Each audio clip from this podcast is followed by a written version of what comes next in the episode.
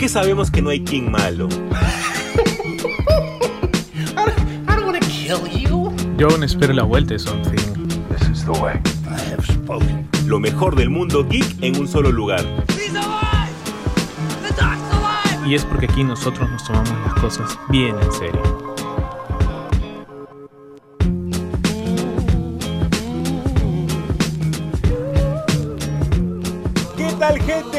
Están? Regresamos. Ha vuelto Super God Podcast nuevamente después de unas mini vacaciones. Muchos nos han dicho que ha sido demasiado el tiempo que nos hemos tomado, pero ha sido nada más una semana de lo acostumbrado. Tampoco ha sido mucho, pero creo que el dolor viene porque ha habido mucha información durante este mes y una semanita que nos hemos tomado. Ha habido mucho, ha habido mucho que nosotros hemos estado como que mm, queremos hablar, queremos decir, queremos realmente explotar con nuestras opiniones acerca de lo que ha pasado en este maravilloso mundo geek que siempre conversamos. Pero ya estamos acá, ya estamos de vuelta en una temporada renovada y recontra super archi mega chévere. Pero obviamente necesito a mi compañero, a mi causa, a mi yunta, a mi sangre, el señor José Carlos. Mi bro, ¿cómo estás? Primero, darte un abrazo virtual, bienvenido a una nueva temporada. ¿Qué tal amigo? ¿Cómo estás? Sí, de nuevo acá estar en este proyecto pues que siempre anima, ayuda también a, poder seguir con, consumiendo cosas de la cultura popular chévere, ¿no? ¿Qué tal gente? De nuevo acá con ustedes, ya varios, todos los lunes había algunos que, no, que me escribían, me decían, oh ya, ¿cuándo va a volver Super Gods? Que los lunes no son lo mismo, que, que necesitaban un poco de la dosis, ¿no? De, de que le mandábamos nosotros y bueno, pues que, como dice Jesús, esta, estos dos meses creo que más o menos hemos estado fuera. Eh, ha habido de mucho, ¿no? Inclusive con, las Olimpiadas, ¿no? Ahí, en el, creo que fue en un partido de Japón de volei, este, donde sonó el opening de Haikyuu, ¿no? Y, asumo, bueno, Jesús lo dejó bien en claro en sus, en sus stories que estaba emocionadísimo. Hermoso todo. Inclusive también hubo también, pues, eh, así para comentar algunas cosas, eh, un grupo de gimnasia artística hizo con el opening y el vestuario de Sailor Moon, ¿no? Para que digan que, para que no digan que la cultura popular no está presente, pues, ¿no? Y sobre todo en Tokio, en Japón, ¿no? En donde eh, gran parte del, anime, manga que consumimos, pues, está ahí presente, ¿no? Yo estaba esperando que, que salgan más Pikachu, pero, pero no salieron, pero, pero bueno, ya eso es cosa de, de las gestiones, ¿no? Pero bueno, y ha habido bastantes cosas, ¿no? Ha habido varios estrenos, ha habido Black Widow, se estrenó Suicide Squad, ¿no? Que también da para hablar independientemente de cada una, porque al parecer, no sé tú, eh, yo creo que ya hay un... Eh, se está empezando a desgastar ciertas cosas. No sé si el formato de, de pagar en Disney Plus o el hecho de, de no recaudarlo, no lo sé, pero creo que ya, ya no está funcionando y las empresas van a tener que empezar a pensar en, en otras formas de, de seguir produciendo, creo. O sea, tal vez adelantándonos un poco, el perfecto ejemplo para esto es Shang-Chi, ¿no? Shang-Chi hasta el momento se va a estrenar únicamente en cines y aún no se ha dicho nada sobre su estreno en, Disney Plus. A ver, muy aparte de la expectativa que tengamos o no de acerca de la película, si es que jala o no, que tal vez sea una de las que menos jala, pero tal vez, como hemos dicho, la que más sorprenda, eh, no sabemos con qué otros medios vamos a poder verla eh, si únicamente tenemos como, como condición ir al cine, ¿no? Sí, definitivamente eso. Y ahorita que, bueno, gente, esperemos que se estén cuidando y a los que ya son un poco mayores eh, estén vacunados. Y, bueno, a los que estamos en los 30, pues ya nos toca nuestra vacuna este mes, ¿no? Ahí me, ahí me toca en diciembre todavía. Ay, ¿qué, ¿qué, te digo? Chubola de 12, de 12 a 18 años, te digo. ¿Qué pasa? ¿Qué pasa? ¿Qué pasa? Es más, tengo que saludar, gente, tengo que saludar acá a mi hermano Jesús, que esta semana que ha pasado ha sido su cumpleaños. Gracias, Jesús, bro, gracias. Y tienes que dar tus consejos de cómo te mantienes tan joven y lo sano. Y este, yo, yo, realmente no lo sé, porque yo duermo creo tres horas al día, como horrible, así que eso es básicamente creo la fórmula secreta. tal cual, no, tal cual creo, pero bueno, este y sí, ya que se viene la cuarta ola en algunos países, acá vamos, estamos preparándonos para la tercera, ojalá que, que no sea tan grave como la segunda, eh, pero esta vaina, inclusive, ¿no? Pues habrán anunciado que los cines acá en Perú van a van a abrir. Yo, yo la verdad que no sé, ¿no? Pero como te digo, yo sí pienso de repente en mi pesimismo, ¿no? Eh, que se tienen que empezar a, adecuar a otros formatos y, bueno, pues yo no sé, yo creo que ir a la, al pierde eh, es una condición que, que, no sé si es necesaria, pero creo que se va a dar, porque si no vas a seguir retrasando y retrasando y posponiendo y posponiendo, y al final, pues, ¿cuándo, no? La plata que invertiste, no sé, no la vas a recuperar. Sí, totalmente de acuerdo contigo. O sea, yo quiero ir al cine, me muero por ir al cine. Como siempre he dicho, para mí mi vuelta a la realidad es ir nuevamente al cine, pero voy a ir cuando me vacunen. Una vez que esté vacunado con mis dos dosis de la vacuna que sea, eh, yo pienso ir al cine recién ahí. Antes, sencillamente no. Únicamente salgo de mi casa eh, con cosas muy en particular. Eh, tengo la, gracia de poder trabajar de home office, pero bueno, vamos a entrar, José Carlos, a los temas geeks de la semana. Y yo quiero hablar de ese tema polémico, polémico entre comillas, entre paréntesis, entre cualquier cosa que nosotros queramos ponerle, porque sencillamente no me parece polémico desde ningún punto de vista. Pero ha saltado muchos fans, esos fans de que son esos adultos viejunos, amargados. La eh, generación de cemento. Sí, sí, de eso de que sencillamente dicen, ah, pues estos no han leído ningún cómic de Batman antiguo que debe de respetarse la masculinidad y ellos son los que tienen la masculinidad más frágil de todo el mundo.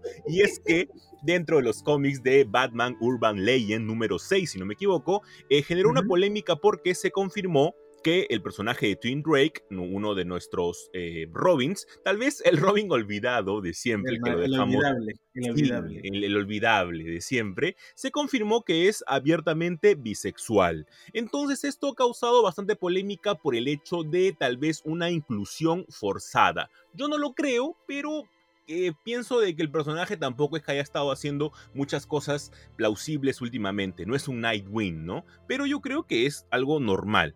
José Carlos, ¿tú qué opinas?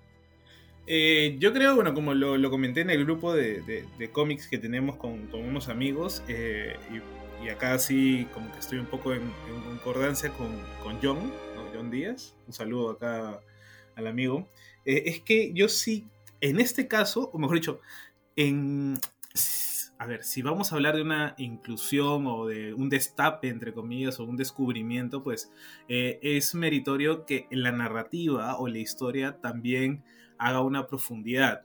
Eh, ¿A, qué me refiero, no? O sea, no es simplemente decir por decir que Tim Drake ahora va a ser bisexual, sino que la misma narrativa o el mismo arco del personaje que creo que empieza en el número 4 de este Urban Legends, el arco de Tim, eh, así te lo, te lo, te lo ponga, ¿no? O te lo, te lo lleve de una narrativa bien hecha, ¿no?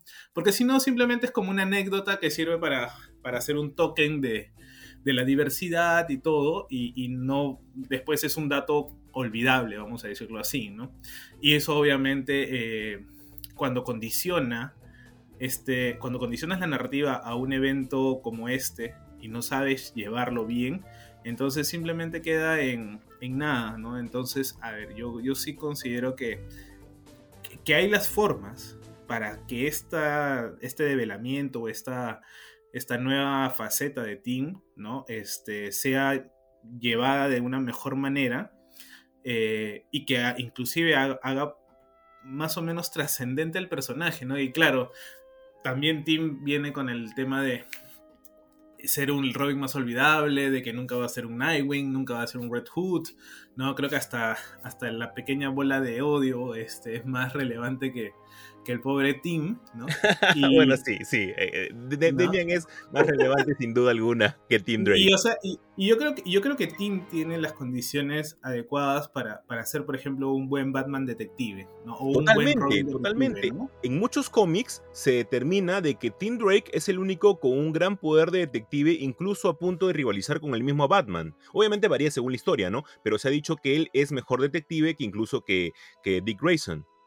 No, claro, o sea, definitivamente. Entonces, creo que e, esa idea, eh, los mismos narradores o escritores como que no han sabido llevarlo. Y bueno, ahora eh, intentar ponerle esta en la palestra gracias a, un escándalo, vamos a decirlo de esta forma, como que creo que no es la, manera que, se debería, ¿no? Ahora, si quieren mantener todavía la idea de la bisexualidad de, de Tim, pues háganle un buen arco un arco en donde haya un cuestionamiento, donde de repente con unos buenos flashbacks diga, oye, este muchacho alguna vez tuvo dudas, ¿no? De su sexualidad, tuvo dudas de, su, de, de, las personas que le gustaban, qué sé yo, ¿no? Mariko Tamaki podría escribirlo tranquilamente después de haber leído, pues, este, Laura Dean eh, me ha dejado otra vez, ¿no? Si no la ha leído, léanla, por favor, Jesús siempre la recomienda también, ¿no?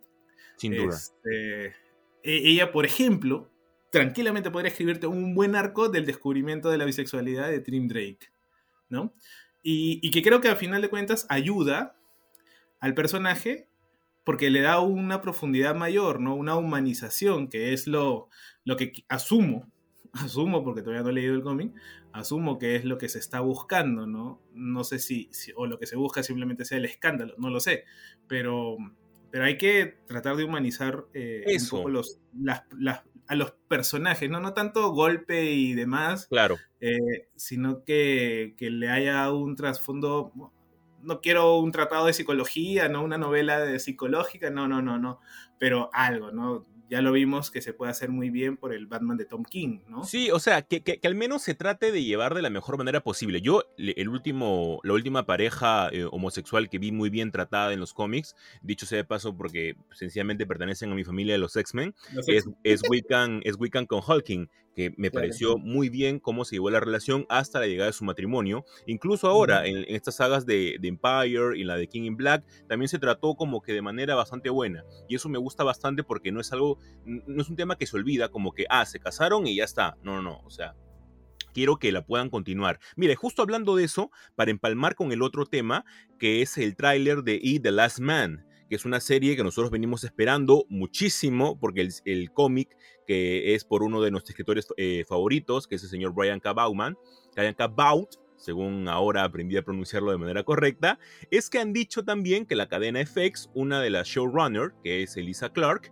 ha dicho de que eh, está muy pegado al cómic, la, la, serie, pero que obviamente van a cambiar algunos temas por la diversidad sexual y de género y porque eso es muy importante que no me había detenido José Carlos a pensar. No sé tú eh, si te habías detenido un poco a pensar, pero sí es que en el cómic los sobrevivientes eh, son solamente mujeres, eh, algunas mujeres heterosexuales, sin ningún riesgo de spoiler, en algún punto de la historia, y acá no va a ser así no va a ser únicamente mujer heterosexual, sino van a, haber otro tipo de géneros. Y eso me, me, agrada. No afecta a la historia para nada. Podría ser un poquito como que la altera un poco, pero al final de cuentas es un último hombre el que queda sobreviviente en la Tierra, pero yo creo que estaría bastante bien que cambien ese, ese, ese lado, ¿no? Y Brian Cabout ha estado también este, a favor de eso. Sí, yo creo que, o sea, a ver, vamos un poco por partes. Eh, yo creo que hay que analizar o hay que ver las cosas en su contexto de producción, ¿no? Totalmente de acuerdo contigo. Que, que E The Last Man es más o menos un cómic de inicio de los 2000, más o menos, ¿no? 2002, este, claro. No había de cierta eh, apertura a temas eh, de diversidad sexual, por más que sabíamos que existían, eh, esas personas existen, no se había tomado en la industria como una especie de, de, fomento o de, de, manifestación de las mismas, ¿no?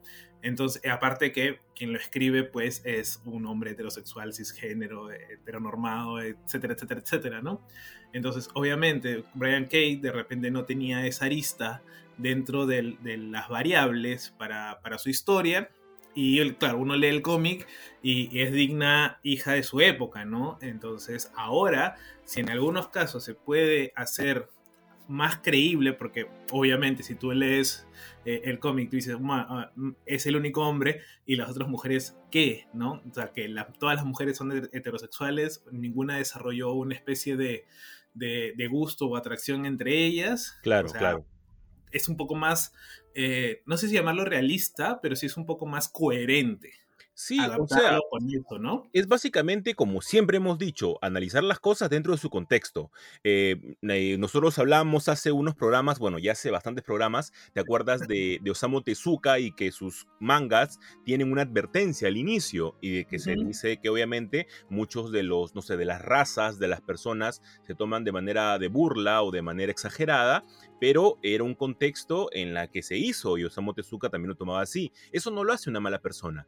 Entonces, Entonces, este, ahora, al menos en la serie, se están tomando esas libertades para tomar a personas trans y personas eh, no binarias eh, para poder eh, sencillamente tener una historia como que mucho más realista. Por ese lado, ahí me encanta. Creo que la serie va a ser un gran éxito. Eh, es un, realmente es un señor cómic y que ojalá que esto siga impulsando al señor Brian Kebaut a poder seguir trabajando y que, regrese, y que regrese Saga, por favor lo antes posible. Aunque ya debe tocar este año, creo, ¿no? Este año debe volver Saga, creo. Yo no le creo. Yo realmente desde, hace mucho tiempo vengo, vengo viendo las noticias y que dicen, no, eh, posible regreso, ya está trabajando, ahora sí están juntos. Yo sencillamente no, les creo. se parecen a George R.R. R. Martin con, los libros que faltan de, Juego de Tronos, ¿no? Y, Togashi con, con Hunter x Hunter. Están exactamente todos en el mismo saco. Y José Carlos Castando, dime, dime, dime. ¿Cuál era el otro que te dije del Yatus de 6 años? ¿Te acuerdas? El Yatus de 6 años. No me sí, acuerdo. El manga, no, me acuerdo que, estábamos hablando de, y lanzé que había visto una noticia que ya había un hiatus de 6 años, pues, ¿no? Ah, ¿Cómo es posible? O sea, mira, los que, los que me siguen en, Instagram se han dado cuenta que recientemente he terminado de, ver Hunter x Hunter y me he puesto eh, a leer toda la información que había de Togashi, ¿no? Porque hay, a ver, hay una gran diferencia entre, entre que tú quieras avanzar tu manga y no puedes a que no quieras. Hay una gran diferencia. Por ejemplo, el, no sé, el, el, el mangaka de, de, Vagamon, por ejemplo, él actualmente está haciendo... Claro, Vagamon era el que te dije, el de Liatus de 6 años. Ah, ya, era Vagamon, claro. Era, Vagamon, por ejemplo, este, su mangaka sí tiene como que bastante tiempo que no avanza con su historia, pero él está haciendo otra cosa. O sea, está haciendo Real, si no me equivoco. Eh, entonces, hay diferencias. Togashi está enfermo, queramos o no aceptarlo, Togashi está enfermo de la espalda y su ego obviamente no le permite que otra persona pueda avanzar su obra a menos que sea él, algo que es totalmente respetable. Pero son cosas que un día habrá que hacer un especial en Super God Podcast con todos los, con todos los, este, con todos los hiatus que hay para también hablar de Nana, por ejemplo. Otro hiatus que yo creo que la historia debemos de cerrarla. Yo, yo dudo mucho que agua regrese porque también está enferma. Es la enfermedad clásica de los mangakas de la espalda. Todo el mundo la, la, tiene porque obviamente sufren bastante con eso. Un día hay que hacer, José Carlos, las diferencias de las industrias del manga y del cómic. Sería muy interesante. Ah, sí, claro. Ahí, la, verdad, bueno, amigo, te voy adelantando que si vamos a hacer ese especial, yo voy a renegar del capitalismo. Así que te, lo, voy lanzando desde ya. Así que ese día me vas a ver, por favor, me pones una, música de la URSS atrás. no, sí, va, a ser muy interesante. Ese, ese tema, sea como sea, tenemos que tocarlo. Y hablando de del capitalismo que José Carlos menciona, hay una noticia que no podemos dejar pasar y es una noticia de Black Widow que específicamente ha sido con la actriz Scarlett Johansson contra los estudios de Disney. Queremos explicar específicamente en qué ha consistido todo eso y por qué ha causado bastante controversia y es que básicamente parte un porcentaje de eh, las ganancias del estreno de Black Widow iban dirigidas a Scarlett Johansson quien también había sido productora de la película de Black Widow pero obviamente no se contaba con el estreno en Disney Plus, por lo cual ella no ha recibido ningún porcentaje de esta, de esta ganancia por eh, el pay-per-view. Entonces, Ahí obviamente ha generado todo un juicio, Disney ha salido con los comunicados y han dicho de que muy aparte del juicio que se está llevando, no cuentan con Scarlett Johansson para ningún tipo de producto o ningún tipo de producción en el futuro, ni siquiera como flashback, ni siquiera como fotito en un rincón de una casa de algún vengador, nada.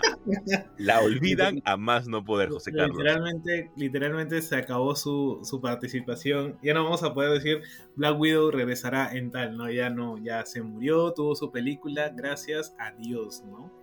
Este, y asumo que, que, casualmente, mira, que caso, no sé si Disney lo habrá eh, previsto así, que bueno, los que ya han visto Black Widow, que imagino son varios, este, ya tenemos a otra Black Widow, que es Yelena, ¿no? Entonces, este, ya no tendrían por qué necesitar a Scarlett Johansson, ¿no? Claro. Ahora, por eso te digo, o sea, lo que decían al inicio es que este tipo de situaciones, por ejemplo, la de los estrenos en los streaming, eh, que obviamente no te generan mayor, eh, una, gran ganancia, eh, porque se puede piratear muy rápido, porque este, la gente espera a que pasen sus dos semanas y puedan verlo gratis en, ya en la misma plataforma, como pasó creo que fue con Raya, ¿no? El dragón es, la película del dragón, ¿no?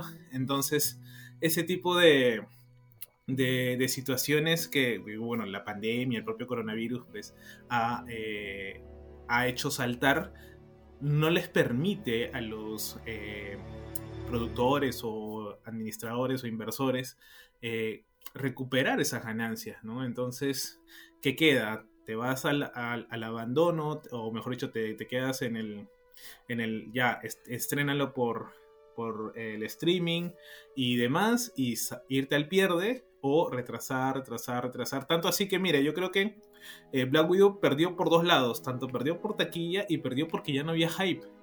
O sea, cuando la mandaron, era como que, ah, bueno, la película de Black Widow, ¿no? O sea, después de cuánto tiempo este, la van a soltar. Ya nosotros estamos en la fase 4.5, que es con, con Loki, bueno, pues este, eh, Scarlet Witch, ahora con, con la película de Spider-Man y la película del Doctor Strange. Y esta película era como que, mm, bueno, ya, que esté, pues, ¿no? Y muy aparte y, pero... que, que, no, no adquiere o no da un extra a la película, ¿no? Yo creo que muy aparte del tiempo en la que haya sido desarrollada como punto de, de, de historia dentro del UCM, no te uh -huh. da algo muy aparte de tener a Yelena ahora en el universo cinematográfico de Marvel, ¿no? Claro, ¿no? O sea, no aporta, salvo eso, y ni siquiera llega a un punto de, un despedirte del personaje, ¿no? Porque querámoslo o no, creo que eh, Black Widow a lo largo de, la última parte de, de, la saga del infinito, pues, si no me equivoco, me arriesgaría a decir que desde el Soldado del Invierno, ¿no? Este, adquiere una relevancia e inclusive se va encariñando con, o mejor se, la gente se empieza a encariñar con el personaje, ¿no? A, diferencia de sus apariciones, por ejemplo, en las primeras de Iron Man, que era como que cortitas, ¿no? Ni siquiera en la propia Avengers, creo, eh, tenía esta, esta eh, vamos a decir, relevancia, ¿no? Entonces, eh, la idea era, pues, cerrar al personaje, cerrar su historia, porque ya no se habían lanzado muchos flashbacks de la habitación roja, pero esta película no termina, no sé si porque ya no había este hype, porque ya estamos en otro lado pensando en Kang el Conquistador, ¿no? Entonces, este, ya no hay esa forma de, de, despedirte del personaje, ¿no? Que creo que sí se lo merecía, ¿no? Pero bueno, ya, como te digo, ¿no? Yo creo que eh, Disney tendrá que, empezar a, a, replantear ciertas cosas, ¿no? Por ejemplo, ahorita que se viene la de Spider-Man. Eh, ver cómo lo va a hacer, ¿no? Y bueno, vamos a hablar de Spider-Man creo que en el último bloque, ¿no? Sí, tenemos que hablar sea como sea para poder aclarar las cosas, específicamente por qué se debe... Claro, ¿por qué no hay tráiler cuando, por ejemplo, de Batman hemos tenido un tráiler hace dos años antes de claro. su estreno y no podemos tener un tráiler de Spider-Man No Way Home cuando faltan menos de medio año para, para su estreno. Pero bueno, son temas que tendremos que tocar para poder aclarar todo y apaciguar las aguas. Hemos tenido uh -huh. también, José Carlos, el estreno de Evangelion. Únicamente vamos a mencionar esto como la última película de Evangelion, porque... Bonito, ¿no? Tú, tú ya la viste, ¿no? Eh, me falta terminar un... Eh, lo que pasa es que yo me las quise ver de nuevo, eh, uh -huh. todas, eh, un día cada uno, ¿no? Y justo hoy día me toca, eh, o en la mañana estaba viendo la, la, última, todavía no la termino, son dos horas y media. Yo, yo tampoco, yo tampoco, es por eso que, que no, no, no, vamos a hablar tendido del tema porque yo este... Ha sido un, un buen viaje, creo, así, y es necesario. Es necesario o sea, verlas todas, es necesario verlas todas sí. nuevamente. Sí, sí, sí, porque mira, yo, yo la verdad que eh, terminé de ver la tercera ayer y, y dije, man, o sea, si Hideaki no estaba mal cuando hizo Neon Genesis Evangelion, yo no sé en qué ha estado metido o qué se ha estado metiendo Hideaki para armar el rebuild. La verdad que es otra cosa, inclusive, eso sí, recomiendo no esperar lo convencional. Por favor, gente, no se vayan a, decir, oh, sí, que ahora quiero este, peleas de robots gigantes y todo lo demás. No, no, no. Esto es otra cosa, totalmente diferente. Es un registro que yo creo personalmente le aporta mucho. ¿no? Pero yo ya inclusive he visto por ahí algunas opiniones de detractores, ¿no? Que creo han esperado algo y obviamente Hideaki ha dicho, mira amigo, yo voy a hacer lo que a mí me da la gana y lo voy a hacer a mi manera. si te gusta, bien, si no te gusta, no puedo hacer nada, ¿no? Entonces, este, pero la verdad que ha sido un buen viaje volver a ver estas tres películas. Eh, recomiendo, porque mira, si juntamos todas son casi 10 horas. Sí, claro. de un centón no las vas a ver. y es por eso que, aquí tal vez quería aclarar algo, eh, porque muchas personas me estaban preguntando cuando publiqué una historia de que ya están disponibles en, en Prime Video las cuatro películas, era, vean únicamente las películas, no es necesario que se vean la serie nuevamente como para poder entender todo. Entrando netamente a las películas lo pueden entender. No se guíen de esas guías de, de para poder ver Evangelion que dicen, en el capítulo 25 eh, paras en el minuto 10 18 y de esta película. Ah, no, no, no. Si una, persona les dice eso, elimínela de sus contactos, bloqueenla de sus vidas, porque esas personas sencillamente no suman nada bueno a su vida. Mira, yo, yo, yo, no es porque voy a, defenderlas, pero, o sea, para Neon Genesis Evangelion, por tanto hueco que tiene, yo creo que sí hay como que verla pausada. Y obviamente para este rebuild no es necesario ver la, la, la serie. Exacto. Por eso, o sea, yo digo, la gente eh, de repente está pensando eh, que va a encontrar lo mismo que teníamos tanto en la serie original como en las dos películas, y no es así. Es más, yo creo que acá van a encontrar otro tono, otra, otro registro de narrativa. Hideaki está haciendo o ha hecho una gran, un gran rebuild. Ahora, si queremos hablar de lo que significa un rebuild, es como un rehacer tu historia. Claro. Saber decir, identificar qué puntos puedes cambiar o qué puntos puedes mejorar o qué puntos puedes ampliar, ¿no? Es más, me arriesgaría a decir que esto es otra cosa, o sea, ni siquiera es como que un universo alterno a, la serie original, o sea, literal es, vean estas cuatro películas como si fuese un solo, un solo o un producto aparte, ¿no? No se guíen mucho, como bien dice Jesús, de esas series. Tal vez de alguno que otro eh, video resumen o, crítica de qué se tiene que ver, qué se, se, tiene que ver antes de la última película. Pero esto sí, siempre recomendamos que se vean nuevamente las tres películas anteriores. Ah, sea como sea, tienen que verlas. O sea, han pasado años, así que no, un Sí, es, lo mejor que pueden hacer. Y para cerrar, José Carlos, el primer bloque del regreso de Super God Podcast en una nueva temporada, es que hemos tenido también el avance de Blue Lock que es un anime que yo les apuesto que va a ser su espocón favorito de fútbol, porque hay que especificar que es netamente de fútbol, igual que Haikyuu. No llega al nivel de Haikyuu, que lo amo y lo adoro, pero va a estar en un ranking bastante alto. Te explico más o menos de qué va, José Carlos, a ver si te animas de repente a leer el manga antes del estreno que es en el año 2022. Es muy realista porque todo comienza a partir de la eliminación en la Copa Mundial de Japón en el año 2018. Todo parte a partir de, ese, trágico momento para el fútbol japonés. Entonces se, se arranca un programa de entrenamientos para preparar a un equipo de estudiantes de preparatoria para el próximo mundial. Y obviamente eh, se trata de tomar a lo mejor de lo mejor, pero con diversos tipos de cualidades, para así poder sacar obviamente varios eh, jugadores en diferentes tipos de, posiciones y sean como que lo mejor de Japón. Obviamente bajo una serie de, de programas y de prácticas bastante poco convencionales, por así decirlo. ¿Por qué digo que esto? Sí, es monstruo y por qué lo digo que es muy realista, porque es básicamente lo mismo que hizo Alemania antes de ganar su último mundial. Igual se hizo todo un programa de entrenamientos con jóvenes estudiantes eh, que obviamente estaban en ese entonces en el colegio y en preparatorias para poder formar buenos equipos, ¿no? Equipos, por ejemplo, base como son el Borussia Dortmund, el Werder Bremen, etcétera, y que pueden alojar a jugadores para que puedan potenciar y luego vayan a otros equipos, como por ejemplo el Bayern de Múnich. Si se maneja de esa manera en Alemania y esta idea se tomó sencillamente para poder hacer un manga como es Blue Lock. Y en serio, el tráiler que ya se va a estrenar muy pronto para el próximo año está muy bueno. Yo al menos lo espero bastante. Yo, yo, o sea, de lo poco que había leído eh, sobre, sobre este anime, que la verdad que este, este, esta temporada esperamos traer más noticias de anime. Jesús me va a obligar a ver más, y, pero todavía no voy a ver One Piece. Todavía no. todavía no. todavía me rehuso. Eh, bueno, es necesario, y creo yo que ya era necesario un, un nuevo Spocom de fútbol. Siempre era, cada vez que había cercano un mundial o algo, teníamos, no sé, un, un reboot de Supercampeones, ¿no? De Capitán Subasa. Ya creo que eh, se, llega a un límite con Capitán Subasa y ahora necesitamos otra, este otra, otra serie, ¿no? Otro, otro, otro manga o otro anime, ¿no? También de fútbol, ¿no? Entonces, y yo creo que esta idea del... Ok, inclusive fue, creo que, si no me equivoco, fue, tienen el género del shonen, ¿no? O sea... Sí, si queremos llamarlo así, sí. O sea, publicada en el Weekly Shonen, pues, ¿no? claro, porque al, final de cuentas es un shonen porque trata acerca de un chico que pierde también una final, pero es una final únicamente dentro de su categoría.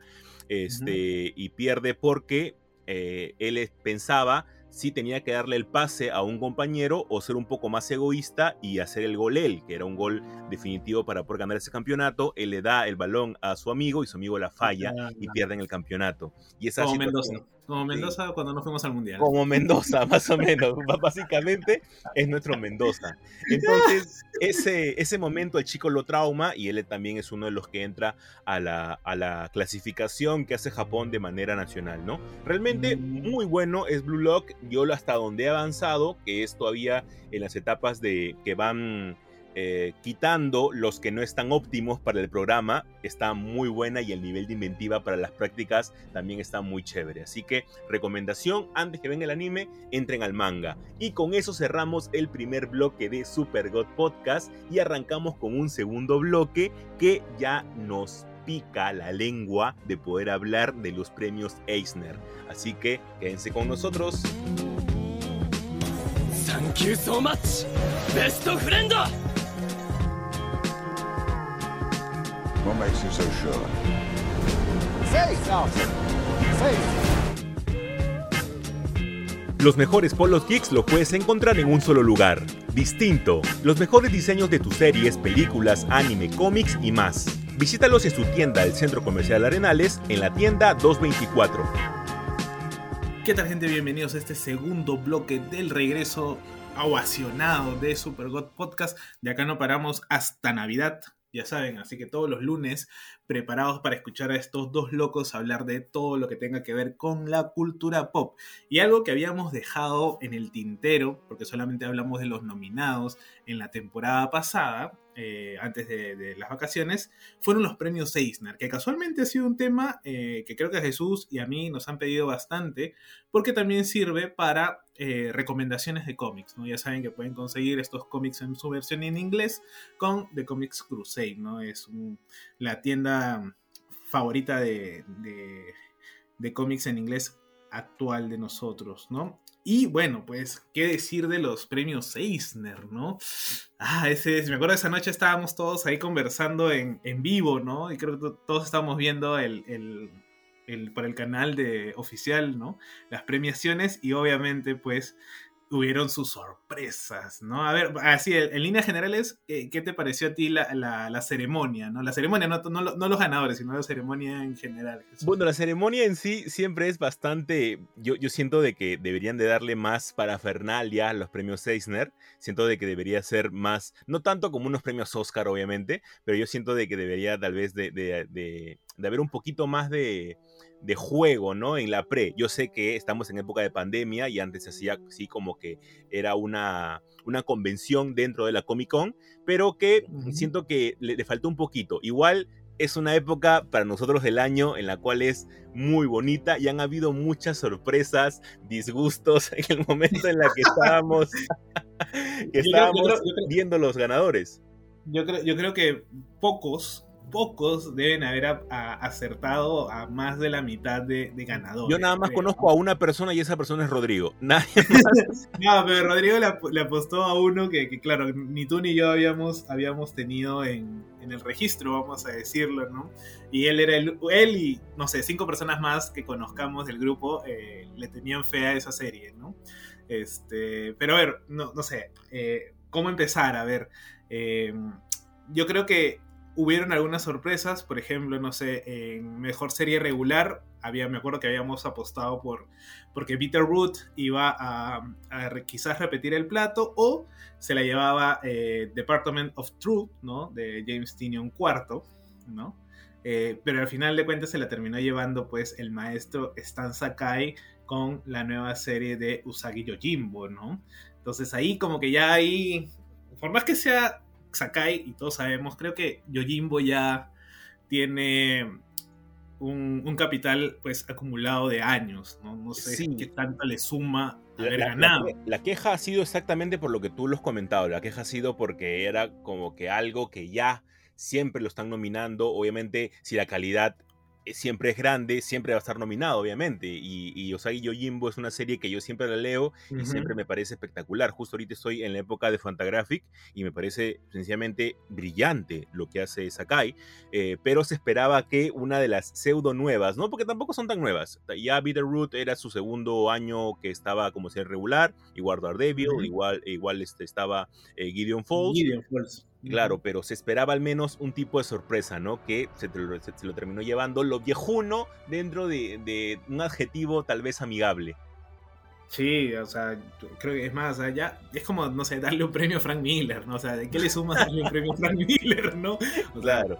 ¿no? Eh, de repente quizás eh, no le suma, el- es un reconocimiento. Yo creo que ya entran en, en la etapa esta de, así como hay un Oscar al reconocimiento de la carrera, ya hay un Eisner al reconocimiento de la carrera, pues que se da más adelante. Es más, si no me equivoco, Sakai también ya lo tiene. Entonces, eh, bueno, yo esperaba que hubiera sido hubiera aportado darle eh, relevancia a alguna serie nueva, ¿no?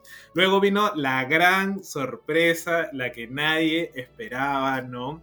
En mejor serie limitada, ¿no? Nosotros habíamos apostado por, eh, creo que tú fuiste por Strange Adventures, ¿no? Obvio, O, eh, obvio.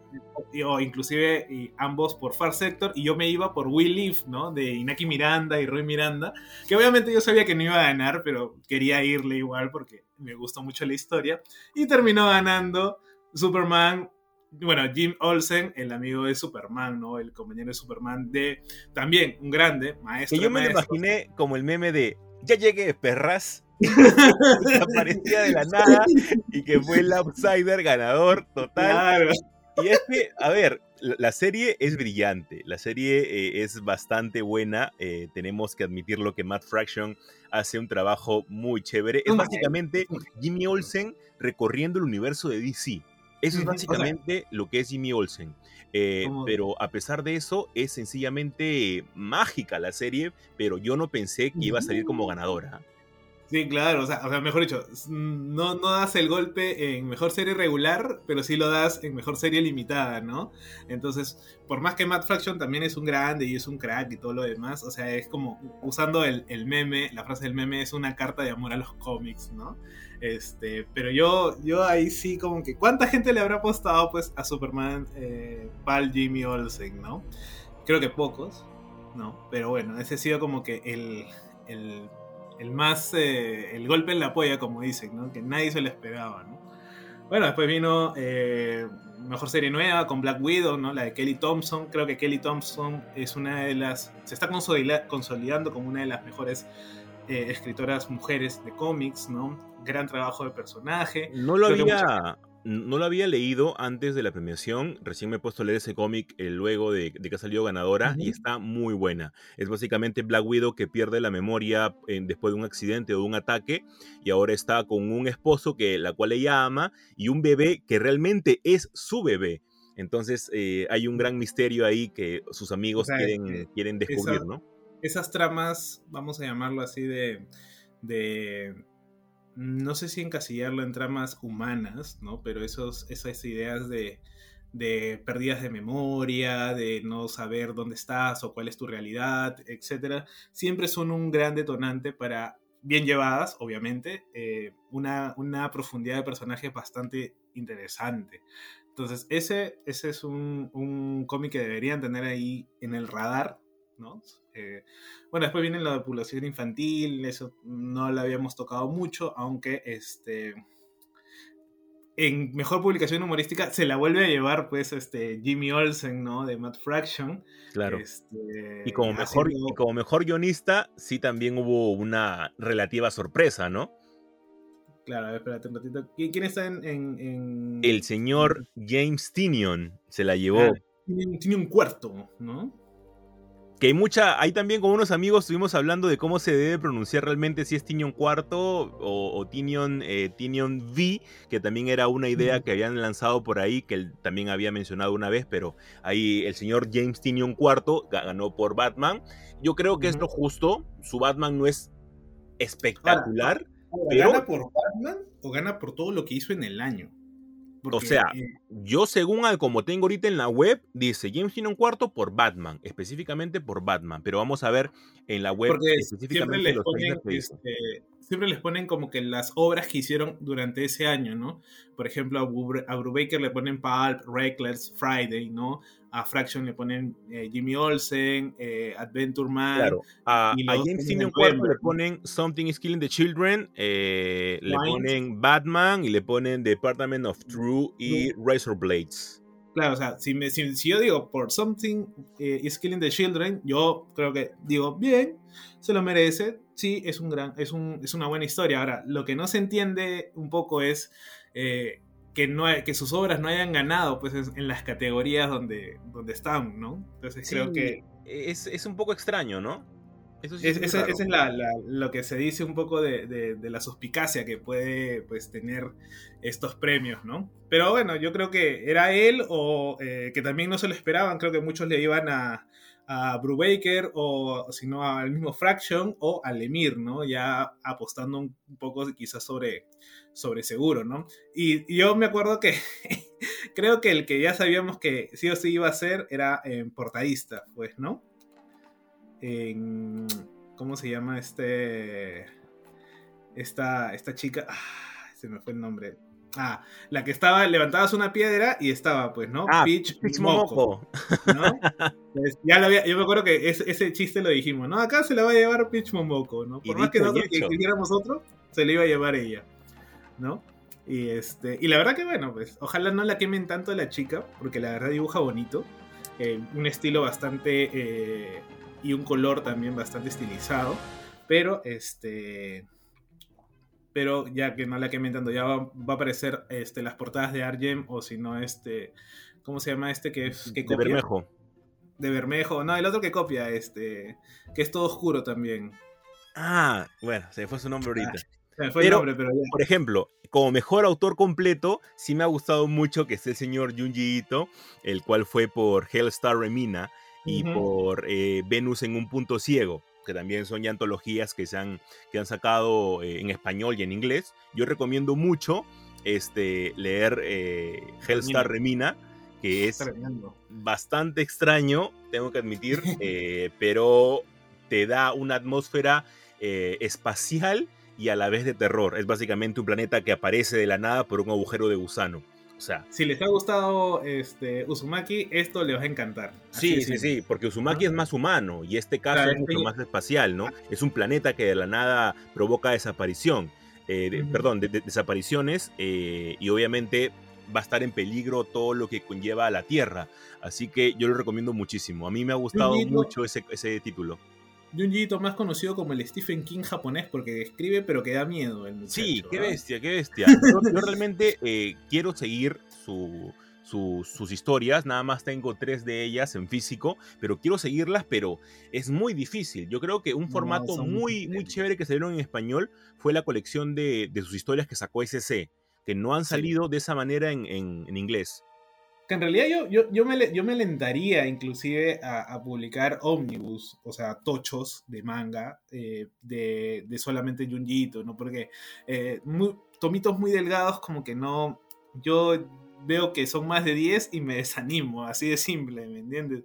Prefiero leerlos por, por eh, comprarlos de forma virtual, ¿sí? Porque aparte tú tienes un problema de espacio con tanto manga y y este y tener no sé 33 tomos de las historias de Junji Ito o las, ter- las historias terroríficas aparte de los tomos de las novelas más grandes o sea ah, tampoco es que tengamos espacio de Perdón, perdón, pero yo no tengo ningún problema, ¿eh?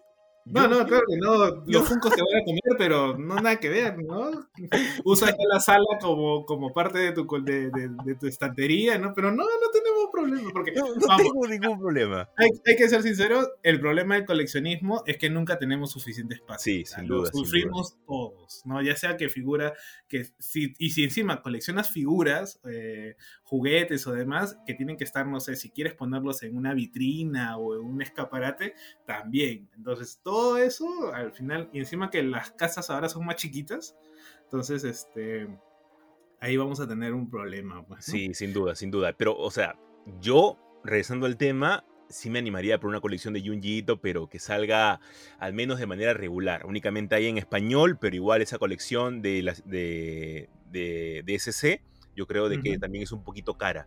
Así que yo estoy ahorita juntando mi plata porque ya pr- pronto me va a llegar mi colección de, de Demon Slayer, así que ando un poco Ah, misio, madre. más que todo ha subido por, por cuestiones políticas que no pienso tocar porque otra parte del podcast se puede, se puede sentir alu- aludido.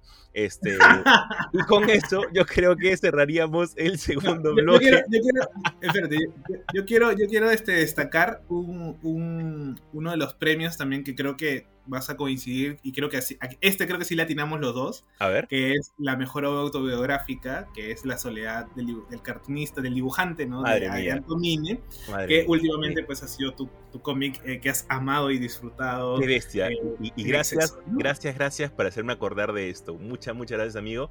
Eh, te juro que lo leí. Yo he leído únicamente Intrusos eh, por Adrián Tomine. Lo, lo- lo conozco poco, por eso de que tal vez, eh, este, habiendo ya leído su obra, como que te puedes sentir mayor identificado con, con la soledad del dibujante, pero en serio cualquier persona agarre ese cómic y va a ser espectacular. Si conoces algo mínimo de, de la industria del cómic, te va a gustar. Si realmente te has sentido un lector o un artista reprimido o, al- o a veces sencillamente solo, te va a encantar. Tiene segmentos que son increíbles, maravillosos. Es una historia que a mí me ha encantado y es básicamente de cómo Adrián Tomine ve su vida con una pseudo depresión que te sientes identificado sea como sea, José Carlos. Sí, sí, definitivamente. eh, yo diría que es un, es un, un examen a la industria y yo recomiendo siempre a la gente eh, que me escribe a veces por, por Instagram, eh, investiguen un poco sobre la industria, sobre la historia de la industria del cómic, ¿no? Eh, como te lo contaba la vez pasada, eh, este, este cómic de la soledad del dibujante me hizo acordar mucho a Malas Ventas de Robinson, Exacto. porque tiene esta parte de, de también, ¿no? En donde te cuentan eh, una parte en clave, ¿no? En código de la historia del- de la industria. o inclusive Pussy de Daniel Clouds, ¿no? También que es un, es un cómic, vamos a llamarlo autorreferencial, ¿no? A la industria del cómic. Entonces va, va sobre esa línea. Siempre busquen, eh, porque los cómics, eh, al ser una industria de más o menos unos 80 años, un poco más, casi 90, eh, ha pasado por muchas transformaciones, ¿no? Y algo que no sabemos es lo que pasa tras bambalinas. Nosotros leemos el producto final. Pero Exacto. por ahí, inclusive, inclusive yo me, me arriesgaría un poco, ¿no? De, a decir que el Ronchas de, de Tom King también trata un poco, ¿no? Quizás de manera de lado, ¿no? Eh, también trata un poco sobre esa, esa, esa época de la industria. Recomendaría también, ya que a ustedes les gustan mucho las recomendaciones, eh, hay una novela de... eh, ah, de Michael Chabon, que también es un es gran amigo de Matt Fraction, inclusive hicieron este, partes de Casanova, este cómic que creo que poca gente habla. Michael Chabon hizo eh, Las asombrosas aventuras de Cavalier y Clyde. Es un- una novela, ganó, si no me equivoco, el Pulitzer eh, en su momento, y también habla sobre la edad de oro de la industria. Hay un, por ahí hay unas referencias a, a, a Ditko, a Kirby, hay unas referencias inclusive a Superman, Batman, ¿no?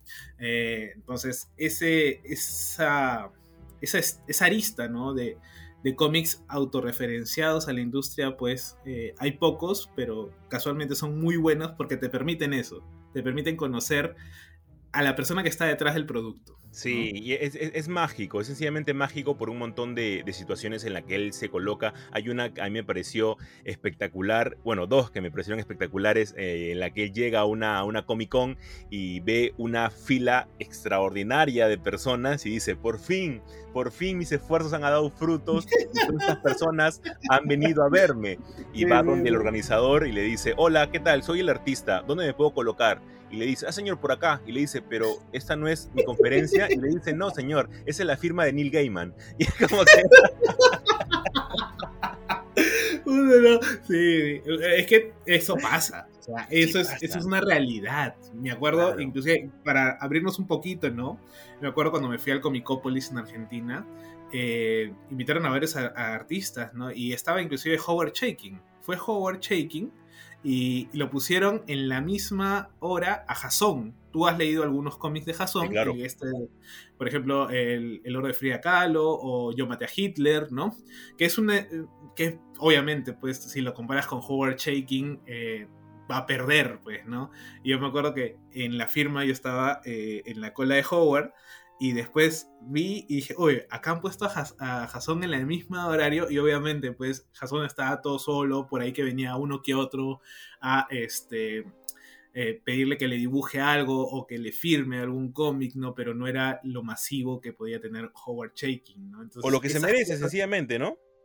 Claro, ¿no? O sea, eso, es- es- esas situaciones son, son pues reales, ¿no? Eh, Y, y casualmente creo que eso es lo, lo, lo descata- rescatable también de, de testimonios como el de Tomine, porque tú dices, claro, Tomine, salvo después que se hizo famoso pues por las eh, portadas de New Yorker, ¿no? Este, creo que, que no que no este no ha llevado o lo conoce poca gente no yo he leído pues este Rubia de Primavera eh, que tengo que prestarte la verdad dicho sea de paso Sí, sí, sí, ¿no? por favor, me dijiste que le ibas a prestar. Este, y, y por ahí alguna que otra cosa de Tomine es como comparar, no sé, vamos a decirlo así, Tom King con Chris Ware, pues, ¿no? Claro. Si tú los pones juntos es como que obviamente Tom King va a tener colas, cuadras y cuadras, o Mira, Lemire, ¿no? Y, y sin llegar muy lejos, ¿no? Este, tal vez en nuestra realidad perucha eh, tuvimos a Ariel Olivetti, que nosotros nos emocionamos muchísimo al momento de tenerlo aquí en Perú. Y cuando nosotros fuimos, habían tres gatos, tal vez, este, esperando esos. junto con él, ¿no?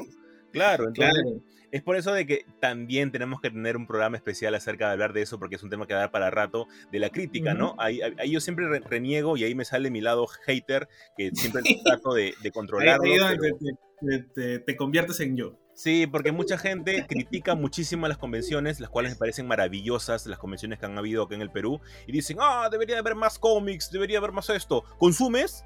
¿Consumes? ¿Estás yendo?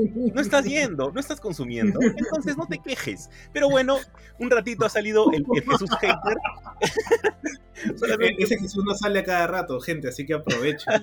aprovechenlo, aprovechenlo porque no sale muy seguido. Con eso cerramos el segundo bloque de Super God Podcast. Eh, Necesitaba el podcast para poder hacer un poco de catarsis, ¿eh?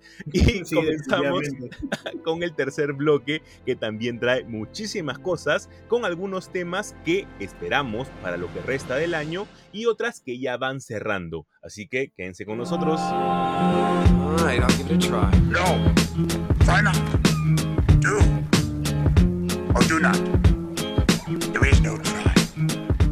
The Comic Crusade. Obtén lo mejor de Marvel, DC, Image y lo mejor de todo el mundo de los cómics y mangas siguiéndolo en sus redes sociales como The Comic Crusade. Cree en el cómic.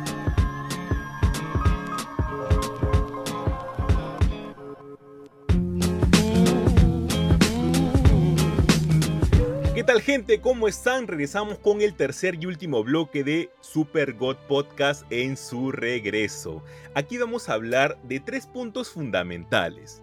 Primero, lo que se viene en el resto del año, que va a traer mucho de Star Wars, porque ya ha cerrado el final de temporada de The Bad Batch. Con eso también se confirmó, ya unos capítulos ante- anteriormente, que va a haber una segunda temporada. Principalmente siento que The Bad Batch nos ha traído varias cositas, varios easter eggs para los fans de Star Wars. Como siempre hemos dicho, tal vez se comete el pecado que no sea para todo el público, pero cositas entretenidas. No ha sido algo espectacular como una última temporada de Clone Wars, como un Star Wars Rebels, pero yo creo que ha cumplido su cuota al menos para los fans del mundo de Star Wars. ¿A ti qué te ha parecido José Carlos? Y dentro del universo de Star Wars, ¿qué es lo que más esperas para este año? Y hay cosas buenas, ¿ah? Sí, definitivamente creo que... Y mira, yo con The Bad Batch he tenido como que idas y venidas porque han tenido arcos... Para empezar, eh, creo que fueron muchos capítulos. O sea, una temporada de 16 capítulos fue creo que eh, bastante larga. Ni en la mejor temporada de Clone Wars tuvo 16, creo que a lo mucho llegaban a 12, Sí, 13. Creo, creo que sí, ajá. ¿no? Entonces, este. Tuvieron arcos, los primeros, el primer arco fue muy paja, claro, obviamente es la introducción al, al- al problema, ¿no? Y después ya como que sentía que, que estaban cayendo un poco en la repetición y en la en el estiramiento innecesario de la trama, ¿no? Eh, por ahí encontrabas alguno que otro eh, detalle destacable en los episodios, de ahí ponte cuando vino Cat Bane, obviamente pues uno se emociona de volver a ver a Cat Bane, ¿no?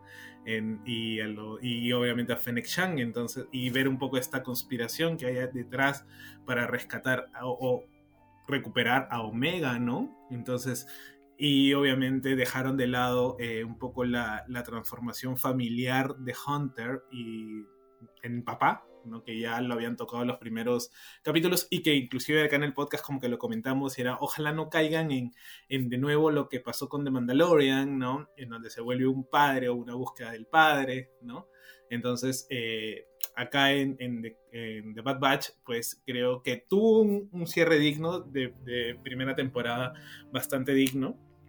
Eh, yo, como digo, hubiera cortado alguno que otro capítulo, pero no está nada mal. Por ejemplo, inclusive vimos a...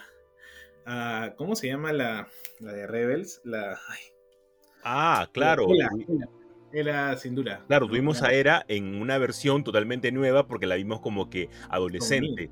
A mí, bueno, todavía- mira, a mí todavía me falta ver eh, el último capítulo todavía de, de The Bad Batch. no, Aún no lo he visto, pero, o sea, Sí, pero, spoilers, pero- pero ya llegué a esa parte y me, y me entusiasmó mucho ver a, a Era y principalmente ver a Chopper. Sencillamente, claro. a, a ver, acá es una opinión impopular, pero yo incluso quiero más a Chopper que a Artu. Este- claro, Chopper es un crack, ¿no? Es un Chopper crack, es Chopper. Es un crack, es un crack. El- las personas Este- que, que- que quieren más a Artu que a Chopper no están listos para esta conversación todavía. Y ahí me arriesgaría a decir que hasta BB-8 es más chévere que Arthur. ¿eh? A ver, tampoco nos jalemos los pelos, José Carlos. Yo, yo, yo sí me arriesgo. BB-8 era divertido. Era una pelota que rodaba. Ya está. Para mí listo. está Chopper y Artu. O sea, Chopper, Chopper mata. Mata, ma- mata personas. Con que bastante. ¿Por qué alientas la violencia? Es que es espectacular. Realmente Chopper es muy útil y tiene una personalidad muy definida. Sí, muy, muy sí. definida. Es muy bonita. Eh, yo lo que más espero, José Carlos, dentro del universo de Star Wars, es Visions. El tráiler de Visions a mí me voló la cabeza. Sí, sí, sí, definitivamente. Mira, y, y yo no sé qué, le- qué tanto les convenga, pues, este lanzar el, el- el libro de Boba a fin de año, ¿no? Después de, de- de Vision. Yo creo que. no, y yo creo que, que- que el, que el tema con Vision parte de que están. Se nota que hay amor. Como siempre decimos, cuando hay amor, se nota. Cuando hay un cariño hacia una saga o hacia un producto, se nota. Y más, gente, lo van a ver en, en- en Evangelion, van a ver que Hideaki sigue hablando un poco desde el amor en Evangelion. Y, este, y en Vision también se nota que, que los grupos que tienen a su cargo los, los diversos cortos la están o la han disfrutado, pero a más no poder, o sea, ser partícipes de la exploración del canon o inclusive del, de hacer un canon más abierto, eh, ampliándolo. Yo creo que eso ha sido pues eh, lo, lo que mejor les puede haber pasado en la vida a estos, a estos equipos, creo. ¿no? Yo, yo también, así igual que tú, estoy eh, entusiasmado. Creo que ya, ya toca, ¿no? En, en octubre, Sí, noviembre. Sí, ajá. Eso es, ah, bueno, para mí al menos, muy aparte de lo que es como que live action, este, a mí Vision me parece espectacular. Se lanza el 22 de septiembre de este año, así que prácticamente estamos a un poquito más de un mes. Yo creo que nos va a sorprender muchísimo, principalmente porque son distintos puntos de vista con estudios japoneses que son tops en cada una de las cosas que hace, cada una con un, con un estilo distinto, cada una con un equipo totalmente distinto que ya nos ha llevado muchísimas producciones muy laureadas dentro del anime, así que siempre nosotros recomendamos eso, ¿no? O sea, el cómic y el anime y el manga no están desligados, todo está de la manito porque todo sencillamente juega un papel importante de- dentro de este mundo geek. Es muy hermoso todo esto como está llevando. Justo hace poco eh, vi el... Lo compartió el señor Pepe Larraz, perdón que me, tal vez me salga un poco del tema, Dale, dale, pero, dale. no, eh, a ver, justo acá lo tenía en Instagram. que es de una convención, que quiero decir el nombre, quiero decir el nombre, que es el cómic de Villa de Avilés, que es ahora va a ser ahora en septiembre en España y justo eh, este esta portada que le hicieron entre varios actores, eh, creo que eh, uno de ellos es Pepe Larraz, hizo una combinación entre manga, cómic europeo y cómic, porque puso a Galactus, puso a esta chiquita que es también de Akira Toriyama, Arale, si no me equivoco, Sí. este, y a Corto Maltés, todos los tres en una sola portada. Entonces me pareció eso lo más hermoso, o sea, están combinando ahí varios mundos, pero que todos están unidos porque todos forman parte del cómic, por así llamarlo, ¿no? Claro. O sea, sin hacer distinción un poco de, de que si tú eres asiático y que tú eres europeo y que tú eres norteamericano o mainstream, vamos a decirlo, o sea, eh, que, hasta cierto punto te sirve más que todo para como que identificar ciertas eh, formas narrativas, ¿no? Ya sabemos que el cómic europeo a veces es más, eh, vamos a decir, de, de adultos o de jóvenes para adultos, ¿no? También tiene sus líneas infantiles y el dibujo es otro, es otro tipo, ¿no? Igual que el dibujo manga o el dibujo del cómic normal europeo, eh, norteamericano mainstream, ¿no? Salvo para esas distinciones creo que de ahí no ayuda mucho porque es cómic, todo es cómic, ¿no? Entonces, este, lo demás ya es terminología que puede o no eh, compartirse o, o discrepar, pues, ¿no? Sí, sin duda, sin duda. Y por otro lado, José Carlos, para finalizar ya este regreso de Super God Podcast, queremos aclarar algo que nos han pedido bastante, es sobre el tráiler de Spider-Man No. Way Home. ¿Por qué queremos aclarar esto? Y es una aclaración de menos de un minuto, es sencillamente gente porque no está siendo rentable el estreno de películas, como decía José Carlos en un inicio. Es así de sencillo. Y Spider-Man no es una Black Widow, no es un Shang-Chi, etc. Se espera realmente un nivel de retorno de la inversión bastante grande y por más que nosotros tengamos un tráiler el día de mañana, por ejemplo, que nos sorprendan y salga el tráiler de la nada, todavía el- la fecha de estreno va a estar todavía en la cuerda floja porque se espera que más personas todavía vayan al cine, que en más países el consumo de cine sea un poquito más grande, incluso con pandemia, para que se pueda retornar un poquito de esas ganancias. Es básicamente por eso que el tráiler demora tanto, ¿no, Joseca? Sí, de hecho, o sea, como bien dije, hay que encontrar nuevas formas, nuevas salidas o alternativas. Obviamente el autocine no es una alternativa, definitivamente, ¿no? Este, pero claro, es que es una inversión millonaria, gigante, y arriesgarte a que la gente se la piratee, pues, en, en menos de un día, mm, difícil, ¿no? Una cosa es dejar que, que te la puedan piratear sabiendo que igual hay gente que va a ir a ver la película a- al cine, ¿no? Eh, y otra cosa totalmente distinta es no tener esa opción, ¿no? Claro, Entonces, m- muy aparte del nivel de accesibilidad para cada uno, ¿no? Claro, definitivamente, pues no. Igual, yo, yo, mira, obviamente yo te lo hablo desde el punto de vista eh, que no tengo nada que ver con la industria. eh, yo sí digo que mientras más lo, lo, lo, retrasen o lo, este, lo posterguen, menos hype va a haber. Y es más, yo creo que inclusive le podría pasar a un personaje como Spider-Man. ¿no? Este, yo creo que deberían, pues, ve- ver la posibilidad, no sé, de, de- de estrenarlo, porque mira, ya tiene un calendario, o sea, eh, se supone que Spider-Man tenía que ser en diciembre, porque después viene Doctor Strange, ¿no? Entonces, ese, ese, ese cronograma se tiene que de alguna otra manera cumplir, o sea, porque estás invirtiendo, porque ya están inclusive algunas películas terminadas como Eternals, ¿no? Ahora, no sé qué va a pasar con Eternals también, ¿no? Este. Que, que, imagino no le tendrán tanto tanta fe y, y obviamente pues la estrenarán también en lo que se puede en cines, pero también por Disney Plus, ¿no? Entonces, eso ah, está, está fregado, está fregado, está, está bastante está bastante verde diría yo, ¿no? O sea, hay que ellos tendrían que saber de que no van a poder ni van a recuperar esto. Sí, a poder. sí, o sea, yo creo de que ya es una pérdida de que sencillamente, este, en los cuales ya debería darse por perdida algunos, algunos O sea, igual es tenido, ¿no? Disney, ¿no? O sea, Disney no, Sí, no- no va a claro. perder. O sea, tiene toda la plata del mundo. O sea, literalmente Sí. pueden comprar el mundo entero. Pero- o sea, pero pensándolo como empresa, eh, eh, debe ser como que, a ver, no, no, no tanto doloroso, ¿no? Sino que como que, ¿para qué voy a sacar un producto? Porque básicamente lo ven Ah, como un producto. Claro, e- ellos no lo ven como que, no, tengo que darle a los fans lo que merecen, no, ellos lo ven como un producto ujú. y lo ven si el producto realmente es, este, eh, saca provecho en el mercado o no, ¿no? Que es básicamente eso. Pero... Queda esperar nada más, gente. Queda esperar. Yo, yo sé que esta película trae muchísimo hype por, por todo el Spider-Verse y cosas así, pero únicamente nos queda esperar de la mejor ¿Confirmamos manera. Sí, o sea, ¿Confirmamos Spider-Man? Confirmamos. yo creo que sí. Yo, yo, yo, yo quiero confirmar. A ver, yo lo que he dicho, y es más, yo he dicho a la gente que yo, a los que me han dicho que no, yo este, les voy a, les voy a, a dar cinco Funko Pops que voy a comprar y voy a donar. No, No, pero. No, hablando, de, hablando, de, apu- hablando de apuestas, tú me des un chaufa. Tú me des un chaufa. ¿Qué, qué, qué?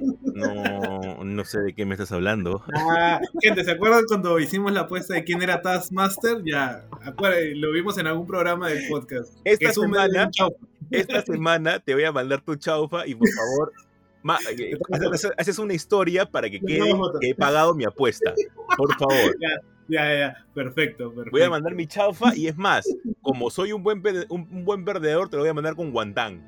Ay, ay. Ahí está. ahí está. obviamente. Inca Cola sí sale, sí sale de mi presupuesto, un Inca Cola, pero Ah, con guantán. Claro, ya, genial. Y con eso, José Carlos, cerramos el tercer y último bloque de Super God Podcast. Ha sido un gran regreso y esperamos que la gente siga sumando a escucharnos toda esta temporada que se viene hasta Navidad. Así que muchas gracias, nos escuchamos la próxima semana. Chau, chau, gente. chao, chao, gente. Nos escuchamos. Que sabemos que no hay King malo. I don't want to kill you. Yo aún espero la vuelta de Something. This is the way. I have spoken. Lo mejor del mundo geek en un solo lugar. He's alive! The alive! Y es porque aquí nosotros nos tomamos las cosas bien en serio.